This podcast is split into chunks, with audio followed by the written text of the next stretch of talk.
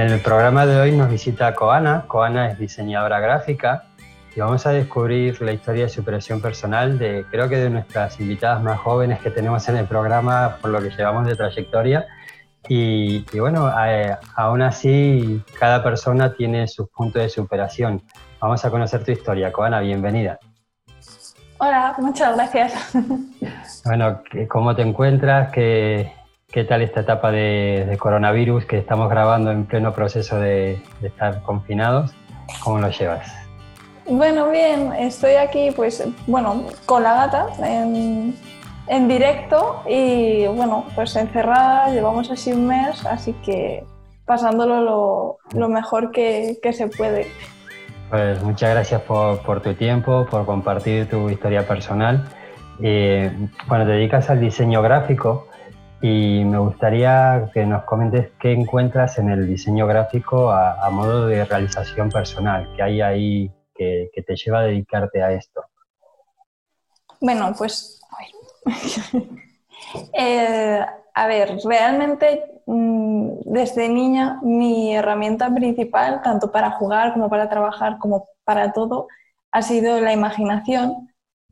Y realmente creo que lo que me llena es trabajar con ella que cada, realmente cada trabajo cuando haces eh, diseño, más concretamente cuando haces branding, que es a lo que me dedico yo, cada trabajo es un mundo y cada proyecto es un mundo y todo es como muy diferente, ¿no? Entonces es como, realmente mi proceso siempre es el mismo, ¿no? Yo tengo mi proceso para hacer el branding, va paso por paso, yo siempre sigo, pues, estudio de marca, amor, eh, sacar ideas, análisis colorimétrico, sí, vale son los mismos pasos, pero realmente nunca es lo mismo. Entonces, mm, digamos que es un trabajo en el que nunca me siento estancada, donde tengo oportunidad de desarrollar mi creatividad, donde de alguna forma pues conozco, mm, me gusta mucho también conocer lo que hay detrás de cada proyecto, ¿no? Conocer a cada cliente, conocer mm, su historia, cómo enfoca el proyecto, qué visión tiene, qué objetivos.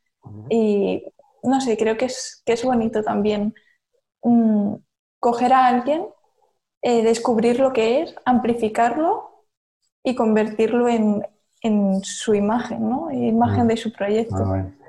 ¿Cuánto tiene que ver eso que dices, descubrir a alguien, el no sentirte estancada? Estás hablando de, de una profesión, pero ¿cuánto tiene que ver eso con tu propia vida? De descubrirte a ti y de no sentirte tú estancada? ¿Cómo se unen esas dos cosas que es tanto la profesión como la forma de ser de cada uno? Bueno, yo eh, dentro de mis objetivos vitales, que tengo, tengo seis en concreto, em, uno de, mis objetivos es ser quien quiero ser. Y yo no digo que mm. yo, eh, o sea, 100% esté mal y tampoco creo que nadie pueda llegar a mm. ser perfecto, pero sí que me gusta trabajar por ser un poquito mejor cada día y, me gusta también rodearme de, gente que, sea así. Entonces, de alguna forma siento que haciendo crecer a los demás, también crezco yo y no sé, siempre he tenido como esa necesidad de, eso, de ser un poquito mejor cada día, de ir creciendo, de ir evolucionando, ¿no? De, de estar un poquito más cerca de ser esa persona que quiero ser, ¿no? ¿Qué te impulsa? ¿Qué hay dentro de ti que te lleva a, entre comillas, superarte, ¿no? a, ser, a, ser mejor persona, eh, que ¿de dónde te nace esa necesidad o ese impulso de querer ser mejor persona? Yo creo que soy mm, muy, muy consciente de, de, la brevedad de la, de la vida, ¿no? Entonces, creo que tenemos un tiempo muy limitado y que, y que todo lo que podemos hacer y llegar a hacer es, es ahora. Entonces, un momento. Estamos, eh, para quien no, no nos esté viendo, es que tenemos un tercer invitado que es el gato. El gato, sí, me está poniendo muy nerviosa. que de repente pasa por los teclados, pasa por la pantalla. Que bueno, no pasa nada. Estoy intentando que esté por ahí, pero es que el confinamiento es muy malo. la naturalidad de grabar en, en momentos de encierro. Em, ¿qué, estaba diciendo? No sé qué Sí, me estabas contando ese, eh, de dónde te venía ese afán por, por superarte, me contabas que era la mm. brevedad del tiempo Y también habías mencionado otra cosa, que eh, es el que buscas eh, ser tú misma. Y es algo que a mí, también es un tema que me despierta mucho interés porque uno dice ser uno mismo, como que parecería ser lo más simple, ¿no? Porque uno dice, bueno, me dejo llevar y soy yo mismo. Pero es algo totalmente, a mí me resulta bastante complejo y por lo que trato en las sesiones con la gente, no es fácil que una persona logre ser, o sea, ir rompiendo esas capas que le permiten ser uno mismo, entre lo que, cómo queremos ser y lo que nos permitimos ser. ¿Cómo gestionas tú esta situación? ¿Cómo te, te vas ayudando a ser tú misma? Uf, eso es, es complicado. Porque además tengo una personalidad muy marcada que tiene rasgos que no me gustan nada y, y me cuesta mucho pulir. Sobre todo me, me, cuesta mucho poner prioridades sobre qué quiero trabajar en cada momento. Yo ahora mismo, bueno, ahora mismo eh, trabajo con, con, una psicóloga que pues me va, me va, orientando un poquito sobre, sobre qué hacer. Yo creo, a ver, yo también porque soy una persona así un poco compleja a nivel emocional, pero yo recomiendo que todo el mundo, aunque no sea de forma continua, obviamente, cada X acuda a un psicólogo y ponga sus ideas en orden, porque a veces podemos llegar a creer que estamos muy bien y que todo va bien y que estamos bien como estamos y sin embargo a lo mejor tenemos algo ahí enquistado que puede generar un problema a futuro. Así que, bueno, mi forma de, gestionarlo un poco es con ayuda. Yo, yo misma me desbordo. Entonces, hay un momento en el que dices, vamos a ver, ¿exploto o busco ayuda? Bueno, pues en, mi, en mi caso dije, voy a tener que buscar ayuda. ¿Cuál es ese momento en el que en el que explotas, en el que dices no estoy como quiero estar? ¿Qué pasa dentro de ti para decir esta no es la vida que quiero llevar o mm, no voy por el camino, no siento que estoy en mi camino y mm. hay estos indicios que me dicen que necesitas que necesito pedir ayuda. Ah, ¿Cuáles son tus parámetros que a ti te impulsan a decir tengo que cambiar? Bueno, a ver, esto se está convirtiendo en una entrevista muy así, muy... muy... Pregunto tú lo que quieras contestar y lo que quieras contar, pero es esa parte de, sensación interna que es la que te pide un cambio. Sí, eh, a ver, em, esto no lo sabe casi nadie, solamente gente de mi entorno, pero eh, tengo varios problemas, entre los cuales eh, tengo trastorno de límite de personalidad. Y bueno, yo hay momentos en los que en mi vida pues colapso y entro en crisis. Entonces, cuando llego a una de esas crisis, pues tengo, o sea, tengo tres opciones. Intentar sobrellevarla yo sola, acudir a un profesional, que es la que, la que elegí, o, ir a, que me den una medicación y me quede tonta. Personalmente yo creo que recurrir a la medicación, hay casos en los que puede llegar a estar bien, pero no, no es una solución a largo plazo. O sea, dejar de existir no es, no es una solución, es, es, una excusa, o sea, por así decirlo. No, para mí no, no tiene validez, por lo tanto yo lo que necesito es que alguien me enseñe a sobrellevar esto, porque sí, puedes intentar llevarlo tú solo, sobre todo cuando no sabes lo que te pasa, porque dices, sí, soy una persona que se toma las cosas muy a pecho o que reacciona de forma muy fuerte ante algunas cosas, pero a lo mejor, bueno, yo es que no sabía ni que existía este tipo de trastorno, entonces mm. Mm, ya cuando ya colapsas del todo, cuando dices, es que esto no es sostenible, estoy, estoy mal y sobre todo eh, cuando yo acudí la primera vez al psicólogo, que fue en julio del año pasado, fue porque dije, madre mía, si es que lo tengo todo y siento que, que algo me falta, que, que, no estoy bien, ¿qué es lo que me falta? Entonces empiezas a buscar mmm, dónde, qué es lo que está mal, ¿no? Si eres tú, si es los demás, si es el entorno, si es el momento, y te das cuenta de que realmente no, no, es, no es nada de eso, o sea, que realmente lo único que, mm, de alguna forma tu cabeza te está poniendo impedimentos, pues a lo mejor pues porque creas que en tu interior algo crea que no mereces lo que tienes o que mm, cosas así, ¿no? Entonces es cuando, cuando dije, uff, es que vamos a ver, si, si, todo está bien a mi alrededor, si, si, todo va bien, si tengo todo lo que quiero, ¿qué es lo que pasa? ¿Qué, ¿Qué, es lo que falla? Bueno, pues en ese momento lo que estaba fallando era mi cabeza, que está, o sea, cuando estamos tan acostumbrados a que no todo vaya bien, o sea, siempre, siempre hay algo que falla, ¿no? Mm. Pues cuando, cuando estamos acostumbrados a eso, resulta que, que llega un día que todo va bien y tu cabeza dice, no, vamos a ver, aquí hay que buscar un problema, que si no, no estoy contento. Exactamente.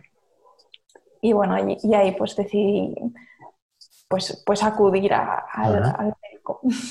Y en ese proceso de autoconocimiento, de descubrirte a ti misma, ¿qué has encontrado en ti que te ha permitido cambiar? ¿Qué fortaleza has descubierto de, de Koana que dices, esta, esta me va a dar la fortaleza, la fuerza de, de, luchar por lo que quiero y de vivir como quiero? Pues yo creo que precisamente esa, que he pasado, o sea, darme cuenta de que he pasado por muchas mm. cosas, de que, o sea, de que las he pasado pensando que era una persona débil y sin embargo aquí estaba. Y, mm. Y había cogido y había dejado mi trabajo y, y, había luchado por lo que quería. O sea, que a lo mejor no había ido tan rápido como a mí me hubiera gustado o como yo me hubiera planteado, pero aquí estaba y estaba cumpliendo todo lo que, lo que quería. Y, y cuando me había puesto una meta, pues la había cumplido. Entonces, yo sé que dentro de mí hay una gladiadora y, eso pues tira para adelante. Claro. E, ese luchar por lo que quieres, ¿cómo, ¿cómo, lo has ido desarrollando en tu vida? O sea, ¿cómo cuando empiezas a trabajar, a, recorrer tu camino de, o también a estudiar, eh, ¿cómo, ¿cómo, ha ido eso marcando tu, la directriz de tu vida? Yo creo que ha sido de forma casi inconsciente, me ha salido casi de forma automática. Yo mm, soy una persona que se aburre y se cansa muy rápido de lo que no tiene claro o lo que, o lo que en el fondo sabe que no quiere. Yo, mm, igual que, o sea, cuando dejé mi trabajo, al igual que cuando cogí y en medio de un curso dije, uy, esto no es lo que quiero estudiar, mm, mi cabeza dice, no, ¿qué haces? No, esto no está bien fuera. ¿Te cuesta tomar la decisión? Aunque la decisión la tienes clara, eh, luego la, ejecutas rápido o, hay un proceso de duelo interno en el que una parte de ti dice continúa y otra parte te dice déjalo. ¿Cómo, cómo has gestionado eso en, tu caso? Sí, eh, bueno, a ver, una no sé si es parte de mí o parte de, mm. de mi problema, es el overthinking. Y los que me conocen bien saben que o sea, yo soy como, como en, Infinity War o Endgame, no sé cuál de las dos, en Los Vengadores, el, hombre este que dice, he visto todos los futuros posibles. Bueno, pues yo soy así, yo veo todos los futuros posibles, eh, me planteo y pondero cuidadosamente los pros y los contras de cada uno y luego pues normalmente luego hago lo que me da la gana.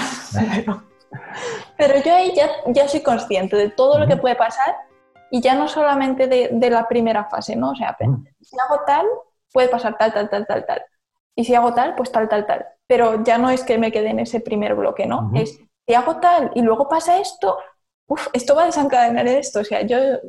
Cuando, cuando hablas de pasa esto y desencadena en otra cosa, eh, ¿hablas de algo externo o, o hablas de algo interno?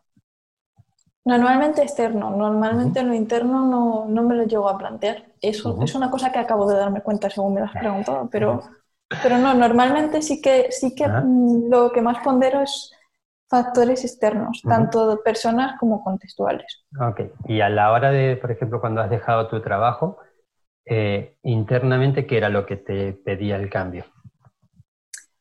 Eh, que yo no quería una vida normal. Es que estaba a punto de firmar un indefinido y me daba tanto miedo que ese indefinido supusiera luego un lastre para, para no poder vivir la vida que quería. Uf, que, que, no, mira, es que tenía ahí el indefinido en la cara y, y era como, bueno, es que un indefinido con un trabajo a tiempo parcial me va a dar la libertad para poder emprender y cuando ya me vaya bien, mm, pues dejo ese trabajo.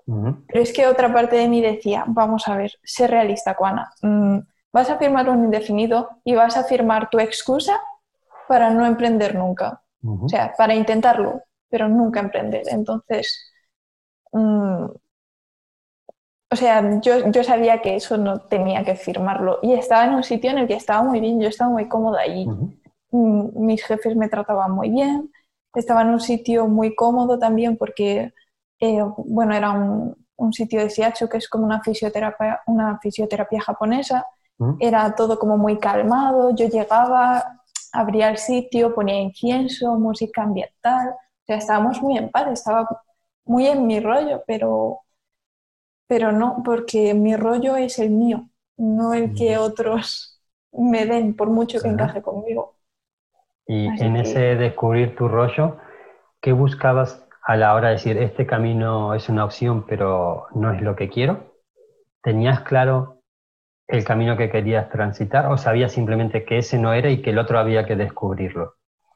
Mm, a ver, yo, cuando era niña quería ser pirata y surcar los siete mares, pero obviamente eso no, no puede ser, pero lo que sí que tengo claro es, bueno, claro no, pero por ejemplo, me gustaría vivir en un barco.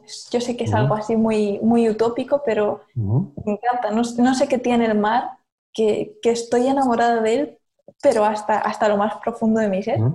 Y, me encantaría viajar, quiero descubrir, quiero conocer, porque como digo, o sea, la vida es, muy corta y, quiero descubrir todo, todo lo que da, todo lo que ofrece y todas sus facetas. Es, es increíble cómo vas simplemente de Madrid a Barcelona, ¿vale?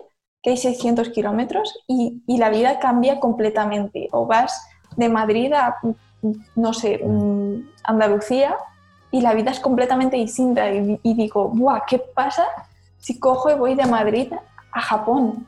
O sea, es que es otro mundo y, estamos todos concentrados en, una bolita que a, nivel espacial es, nada. Y, es todo tan diferente, hay, hay tantas cosas que cómo me las voy a perder. No puedo. Ajá.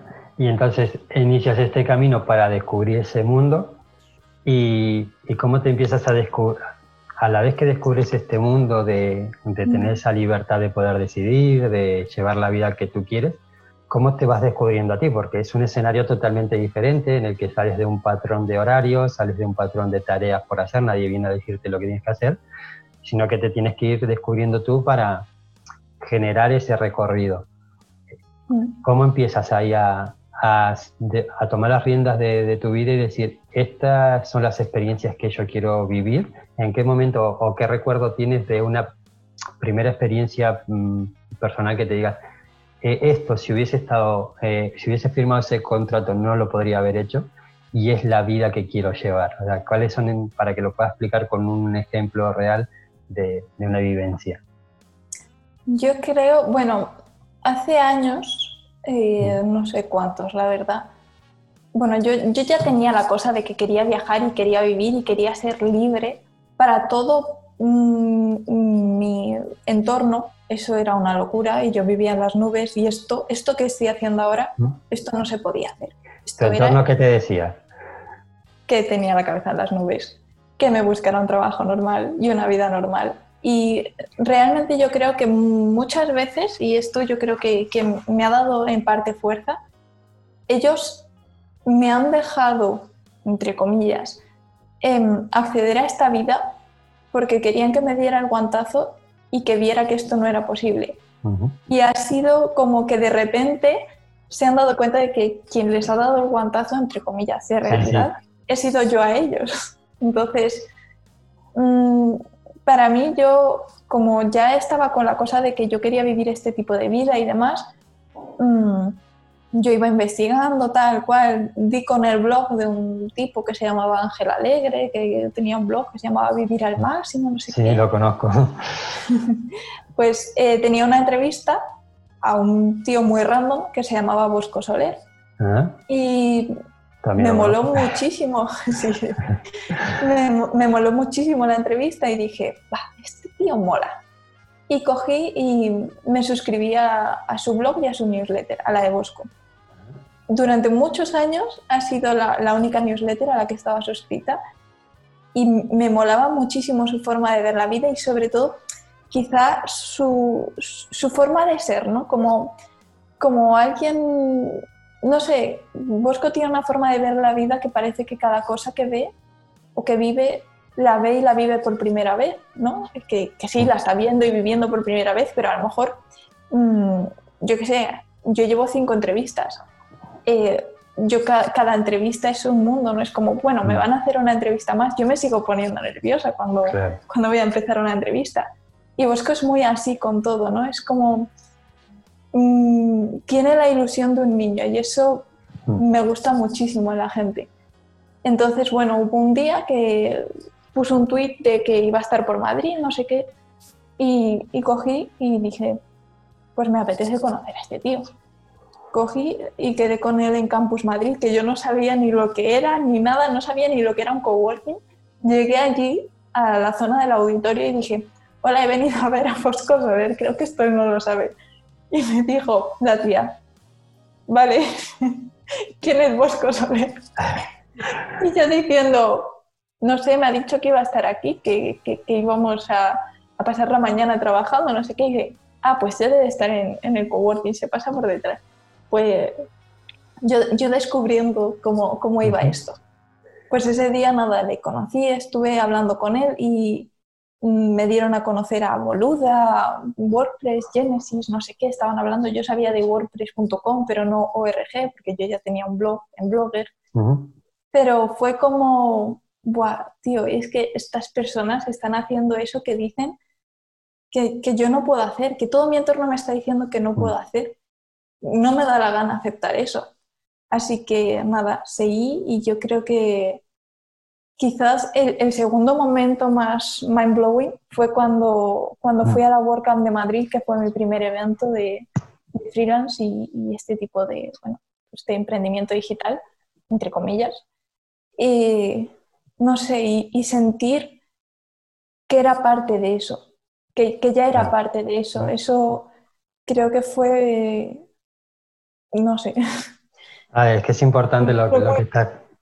Es muy bonito lo que estás contando porque uno al ver que las cosas pueden ser posibles, eh, el compromiso y, el deseo de ir a por lo que uno quiere se intensifica. Hablabas de Ángel, de vivir al máximo. Ángel, para quien no conozca, trabajaba en Microsoft, dejó una oficina de Microsoft por irse a vivir viajando y se tiró un montón de tiempo. Bosco eh, tiene una comunidad virtual, sinoficina.com, eh, que ha recorrido más de 40 países, también tiene entre sus valores la libertad y, ya ha planificado su vida en base a eso. Y era un deseo que tú tenías ahí, que tu entorno te está diciendo que eso no es posible, tú sin, antes, sin saber que esto existía, creías o intuías que era posible, Claro, y al conocer y al rodearte y al ver el mundo digital que hay detrás de WordPress, de esta plataforma que te permite hacer blog, eh, web, encontraste yo creo que como una ventana o una puerta hacia esa libertad que, deseas. Y una vez que, ves esa puerta y ese, punto de luz que te dice, por aquí hay, un camino para ti, ¿cuál fue el siguiente paso? ¿Qué, ¿Qué hiciste a partir de descubrir esta experiencia? Pues sinceramente mm, vivirla casi sin ser consciente de que la estaba viviendo. Estaba viviéndola como una espectadora. O sea, mm, yo empecé a conocer gente y enamorarme de la gente que estaba conociendo de, este, de este entorno. O sea, mm, mi cabeza hizo un giro de 180 grados totalmente. O sea, eh, yo que sé, conocí a, Ángel, Ángel de Equipo San, eh, conocía, bueno, todo mi entorno ahora mismo, mis mejores amigos, la gente que más quiero ahora mismo, me viene de, este mundo. Entonces, mm, simplemente lo, estaba viviendo como si fuera una espectadora más. Cuando vino Bosco más tarde, yo ya me había unido a la comunidad, ya había dejado mi trabajo, estaba empezando a emprender, pero todavía no sabía si yo, yo misma no creía que, que, me fueran a llegar ni clientes, ni que nadie fuera a confiar en mí. Mira, una, una niña que ha venido aquí, que, que acaba de dejar el, el, mundo real. ¿Qué edad tenías cuando, cuando fuiste a esa primera reunión que encontraste a Bosco? Eh, ¿qué, ¿qué, edad tenías ahí?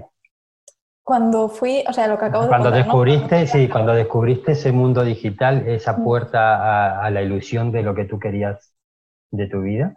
Pues yo creo que tenía 18 años. Eh, mira, con 18 años que lo pillar ahora, eh, imagínate, con 18 años descubres que ya hay algo que te puede encender mm. esa pasión y, y te puede encender, no, que te puede conectar, porque ya tenías ese run run en la cabeza de, de vivir de una determinada manera. ¿Y en qué, en qué canal te has transformado? Cuando miras eso, dices, gracias a esa experiencia o gracias a esos pasos que te has permitido dar, eh, ¿En qué te ha transformado personalmente? Uf, no sé cómo definirlo. Mm, yo creo que simplemente cada, cada paso que he dado, pues eso, me acerca a ser quien quiero ser. Soy ahora pues la versión 2.0, pero quedan tantos X.0 por delante. ¿Qué, capas hay que quitar? ¿Hay una que, que, te animes a contar y que quieras decir, esta, esta capa de, de quitarme esta capa para que estamos hablando de querer ser uno mismo de, y de la complejidad que tiene soltarse o, dejarse dejar ser lo que uno es, ¿no? Y, mm. ¿qué, ¿qué, capa, cuál es el próximo reto al que te tienes que, que, eh, que afrontar para ser tú misma? Yo creo eh, que quizás me he centrado mucho en el principio, porque también lo que digo, ¿no? Tenía mucho miedo a parecer esa niña que acaba de empezar y que no tiene ni idea de nada, ni de la vida, ni de trabajo, ni de nada. Y mm, de alguna forma cogí todo lo que me habían enseñado y lo apliqué a una marca y dije, mira, voy a, voy a ser, voy a parecer lo más profesional posible. Y quizá no, sí que proyecto todo lo que soy quizá a nivel de, por ejemplo, comunidades, eh, eventos, tal, eso obviamente, porque tengo una personalidad también muy marcada, mm. no se puede esconder. Pero a nivel profesional, mmm, necesito dejar que los clientes me conozcan más, porque yo creo que eso también les daría más seguridad y más confianza. Sí, aparte de, de, transmitir esa confianza, ahí también hay un tema que me gusta muchísimo, que es el tema de los valores. Cuando tú te enseñas cómo eres, atraes a gente que encaja con lo que tú eres. Mm, y es esa, e, e, es permitirte pues traer gente que, que, encaje con tus valores a la vez que te enseñas cómo eres, que no es fácil. Cuando, cuando miras hacia atrás y, y, ves este recorrido de, bueno, de haber dejado unos un, una dirección de estudios que iba a un camino que no te gustaba, un trabajo que, pues, que era indefinido y que tú querías una libertad y vivirla de otra manera, el animarte a conocer gente de un entorno que no conocías absolutamente nada y que eso ha ido transformando tu vida. De todas estas cosas y demás, ¿de qué te sientes especialmente satisfecha contigo misma? Mm, no sé, yo creo que así hago de pronto se me ocurre la respuesta más simple que es de haberlo hecho. O sea, me siento, siento orgullo de, haberlo hecho. No, no, me considero una persona egocéntrica, pero sí que hay una parte de mí que necesita coger a otra parte ¿no? y, y abrazarla y apoyarla y decirle, lo que estás haciendo está bien, no dejes que los demás te digan cómo, cómo tienes que ser. Sé lo que tú quieres ser y lo que tienes claro que quieres hacer, hazlo. Entonces, ah, pues es, muy simple, pero es súper potente. O sea, que es, y, en esa simplicidad y esa fuerza está súper ligada a, eso de ser uno mismo. O sea, de, recorrer ese camino, decir, hazlo, y, que es donde están los duelos internos, ¿no? De lo quiero hacer porque quiero ser yo, pero luego hay un entorno social y unas situaciones que, de vida que a veces pues, juegan un poquito en ese tira y afloja. De cara al, tema del diseño, de recuperar esta carrera que ejerces ahora, ¿qué te permite darle a los demás eh, cuando ligas tu forma de ser a tu profesión? A través del diseño, ¿en, qué puedes ayudar a los demás?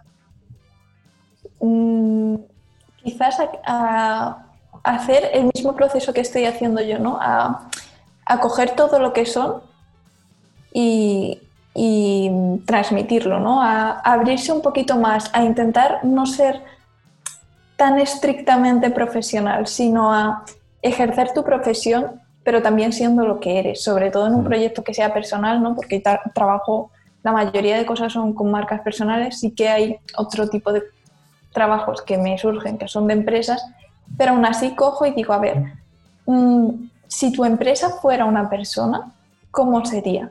Me gusta enfocar a, eso, ¿no? A, explotar la forma, o sea, la faceta emocional, ¿no? Es como, al final, a ver, mi trabajo consiste en transmitir. Mm, lo que necesito es que la gente conecte y la gente no conecta con empresas, conecta con personas. Por lo tanto, eso, eso es lo que necesito, ¿no? Se nos ha dado mucha teoría sobre cómo debemos de ser y cómo debemos de trabajar. Y yo creo que estamos tan saturados de eso, estamos tan saturados de Movistar, mm, Apple, mm, yo qué sé, Microsoft, lo que sea. No, no, yo quiero conectar con una empresa de verdad, ¿no? Que, que sea cercana, que se preocupe de verdad por lo que hace y no por el dinero que sí, obviamente a todas las empresas les preocupa el dinero. Si no tuvieran dinero, obviamente no podrían vivir, pero que, realmente el motivo de su trabajo no sea ganar dinero, sino también esa parte de realización. Yo creo que es, lo que nos llena, ¿no? Al final, una persona que, que, a lo mejor sí te apasiona el Mercadona, pero una persona que va al Mercadona va para ganar dinero. No es lo mismo que una persona que, que yo que sé, que trabaja en, pongamos, UNICEF, por ejemplo, que está ligado a unos valores que a lo mejor te hace feliz lo que haces. No es lo mismo trabajar por ganar dinero que trabajar, ganar dinero y que ello te haga feliz también, ¿no? Sí. Y ahí te, te voy a subir un peldaño más. O sea, trabajas por ganar dinero, haces o hacemos lo, algo que nos haga feliz en cuanto hablamos de que nos haga feliz que esté alineado con nuestros valores, que nos permita tener unos horarios cada uno el que quiera. Hay gente que querrá tener un horario estable, hay gente que quiere tener un horario flexible, que te permita acomodar esa parte del puzzle personal, que haces una actividad que te gusta, que te hace sentir realizado. Y luego yo llevo esa parte del propósito de, como si fuese una pirámide, pues la parte de arriba, ¿no? Es decir, necesidades básicas, de desarrollo personal, que hago lo que me gusta, pero la parte de realización personal de con lo que hago, transformo la vida de los demás, de, darle al otro, o sea, no guardármelo todo para mí, de, tener mis horarios y mi talento y voy y cumplo un horario, sino que además eh, con esto lo utilizo como herramienta para transformar la vida de las personas que se acercan a mí y yo tengo esta, tú en este caso tienes la característica o don de, diseñar, otros, pues cada uno lo suyo. ¿Qué te hace, eh, qué buscas transformar? ¿Cómo, si, si una persona trabaja contigo, ¿Cuál es ese punto de transformación que de conseguirlo tú te sientes especialmente feliz? Hablabas de, esa, de ese descubrimiento eh, de hacer más humanas las empresas, de, de, desbloqueo emocional. ¿Qué quieres conseguir con todo eso? Que esa persona logre qué? Mm, no sé. Seguro que lo tienes, que está internamente, lo que hay es exteriorizarlo. Pero es esa, o sea, en mi caso, por ejemplo, yo lo que quiero es que que cada persona utilice su potencial, o sea, que lo utilice para llevar esa vida que quiere.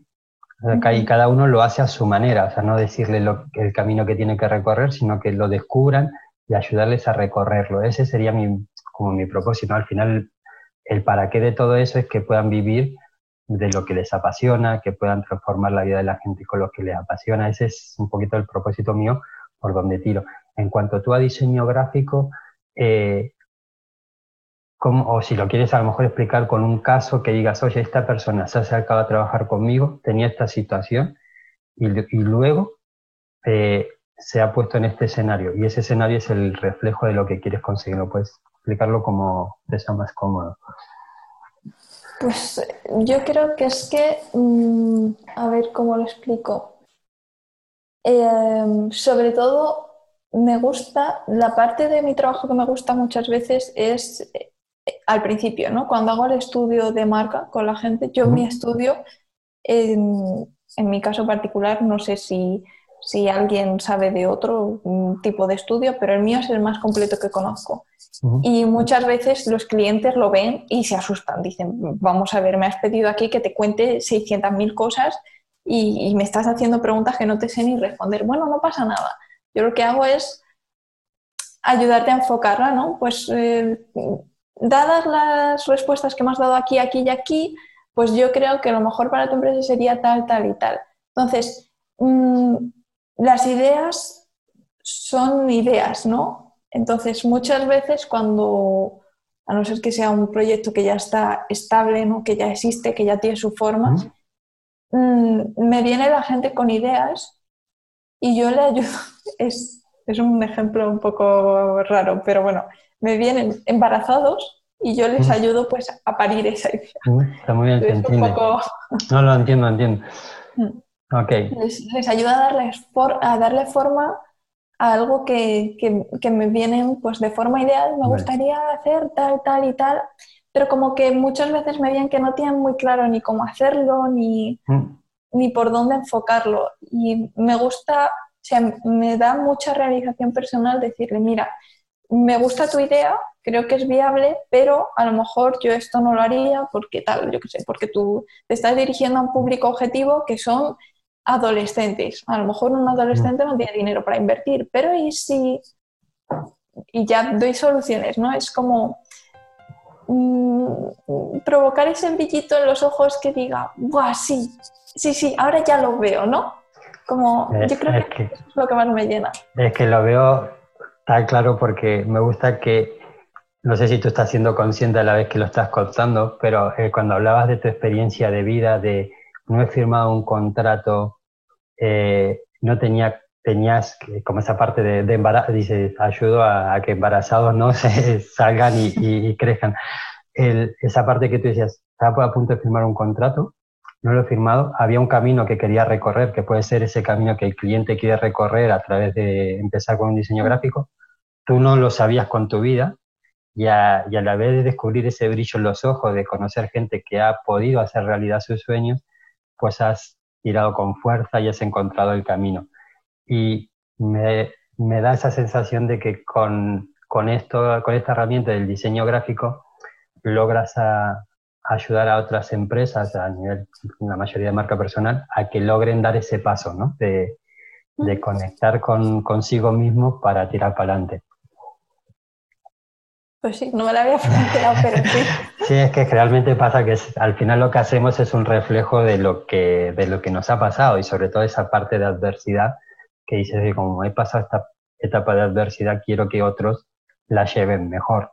Y, ese propósito de, sentirse realizado con lo que uno hace. Juana, te agradezco muchísimo el tiempo, se me pasa volando. Eh, si nos puedes contar dónde te seguimos la pista, eh, páginas web, proyectos que estés haciendo, lo que quieras.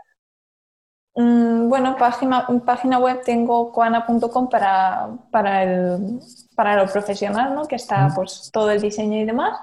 Y para a modo más personal está coanacen.com, que tengo ahí pues todas esas metas de las que he hablado, las metas vitales y todo eso está, está, en esa web. Así que bueno, está mi forma personal y la profesional, que espero que pronto estén más ligadas. Y poco a poco.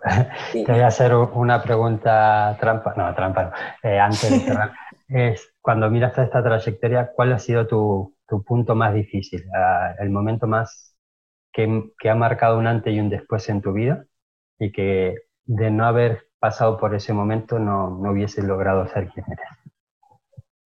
Uf, eh, qué buena pregunta. Mm, yo creo que el, momento clave quizás es eh, cuando salí de mi casa, ¿no? Yo tenía una situación complicada en casa de mi madre y por lo que fuera, pues le dieron la custodia a mi padre. Y como que rompí muchísimo con, con la vida que, que, tenía, ¿no? Eh, fue como salir de esa burbuja en la que solamente había cosas malas. Y salí con mi hermana, me fui a casa de mi padre y de repente vi un mundo nuevo. Fue, fue como, como, no sé, salir al mundo, ¿no? Como si hubiera estado toda mi vida en una jaula y de repente me pusieran el mundo delante. Y yo creo que cogí y ahí vi que, que después de todo ahí estaba yo, ahí estaba mi hermana y que teníamos todo eso delante y que había que hacer algo con ellos. Qué bonito. a vivir. Muchísimas gracias, Coana, por, por, todo lo que has contado, porque personalmente has contado cosas muy internas. Y bueno, pero de ahí va, ¿no? Eh, que somos lo que tú dices, ante de negocios, ante de emprendedores y ante que todos somos personas. Y constantemente es, hay que superarse cada uno con lo suyo para, para permitirnos ser lo que queremos ser. Y enhorabuena por tu trayectoria, por tu superación y te animo a seguir así. Muchas gracias por tu tiempo, Juan. Nada, a ti. Gracias. Hasta luego. Hasta luego. Gracias por escuchar este episodio. Te invito a que visites mi página web diegopascucci.com donde encontrarás recursos gratuitos para conectar con tu propósito y para liberar tu mejor versión. Nos vemos en el próximo programa y hasta pronto.